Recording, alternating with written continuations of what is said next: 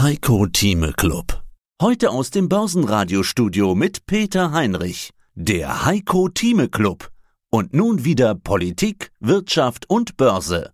Heiko Thieme, globaler Anlagestratege. Und aus dem Börsenradiostudio auch mal wieder Peter Heinrich. Wir waren viel unterwegs beim Börsenradio. Die nächste Firma, ja, sie ist bei Aktionären bekannt. In Deutschland kennt sie eigentlich kaum einer. Online-Shops, Handelsplattformen, Auktionshäuser, Bezahldienste die Alibaba.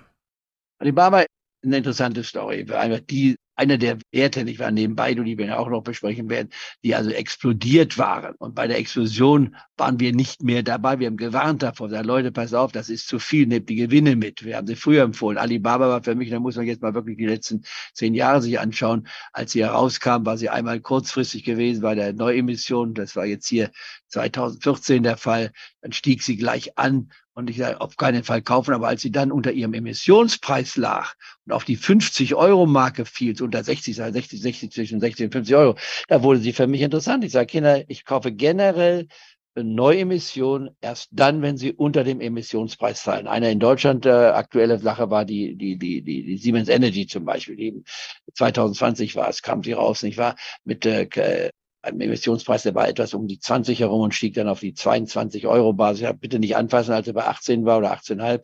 Bitte kaufen dann stieg es auf 34. Also das nur nebenbei bemerkt. Hier bei Alibaba hatte man den Vorteil dann, dass sie stieg, wenn auch unter Schwankung, bis auf das sagenhafte Niveau von 260 Euro. Das war natürlich schon traumhaft. Und das hatte man erreicht nicht zu allzu langer Zeit, aber mal 2020 dabei, am 26. Oktober.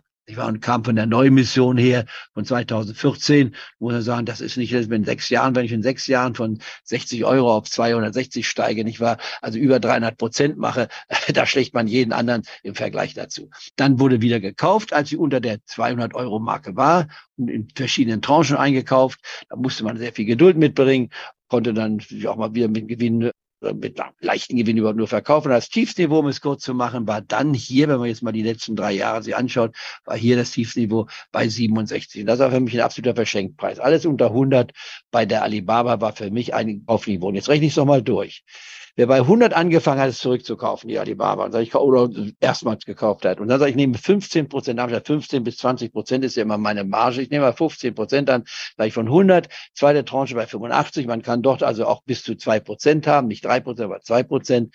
Sonst ist man zu sehr gewichtet in China, was ich insgesamt mit fünf Prozent bewerte. Ich war als Gewichtung früher auch schon mal zehn Prozent hatte, aber kurzum, 100 das erste Tranche, 85 die nächste Tranche. Und dann nochmal 15 Prozent niedriger, heißt 12 Euro nieder, bei 72 oder 73 die nächste Tranche nehmen. Wer das gemacht hat, konnte sich gut einkaufen. Hat dann natürlich ein bisschen geflucht, oh, sie ist ja jetzt unter 70, bei 67,5. Einfach nur durchhalten. Wer das gemacht hat, sich diese Sache angeguckt hat in dieser Form, der konnte Folgendes tun. Der hat sich günstig eingekauft und dann innerhalb relativ kurzer Zeit, der Schnitt war um die knapp 80 gewesen bei dem wenn er sich in den drei Tranchen angefangen hat, 100 angefangen hat und in drei Tranchen bis hinunter auf die 72 Euro Marke, kommt auf die knapp 80 hin, konnte dann in wenigen Monaten hier im Ende Januar diesen Jahres ist die Achse gewesen bei 110. Wenn man jetzt hier einen Schnitt hat, der also zwischen 70 bis 80 liegt, nehmen wir ruhig mal 80 an. Bei 80, wenn ich dann bei 110 bin, dann habe ich 30 Prozent. Das heißt, also ich habe hier 35 Prozent gewonnen. Dann bin ich mit der ersten Tranche schon raus und mit der zweiten Tranche auch raus. Und die letzte Tranche mit dem Stopp abgesichert. Und wer das gemacht hat, hat mindestens 30 Prozent plus dabei gemacht. Dann fiel die Aktie seit Januar hinunter, jetzt hier bis zum März, nicht wahr, auf die 75 Euro Basis. Und das ist ein No-Brainer. Da kann man wieder anfangen zu kaufen. Man kann auch schon bei 80 Euro anfangen zu kaufen. Und dann bis zur Tiefphase, die wir in jüngster Zeit gesehen haben, bei der 73, 74 Euro Basis.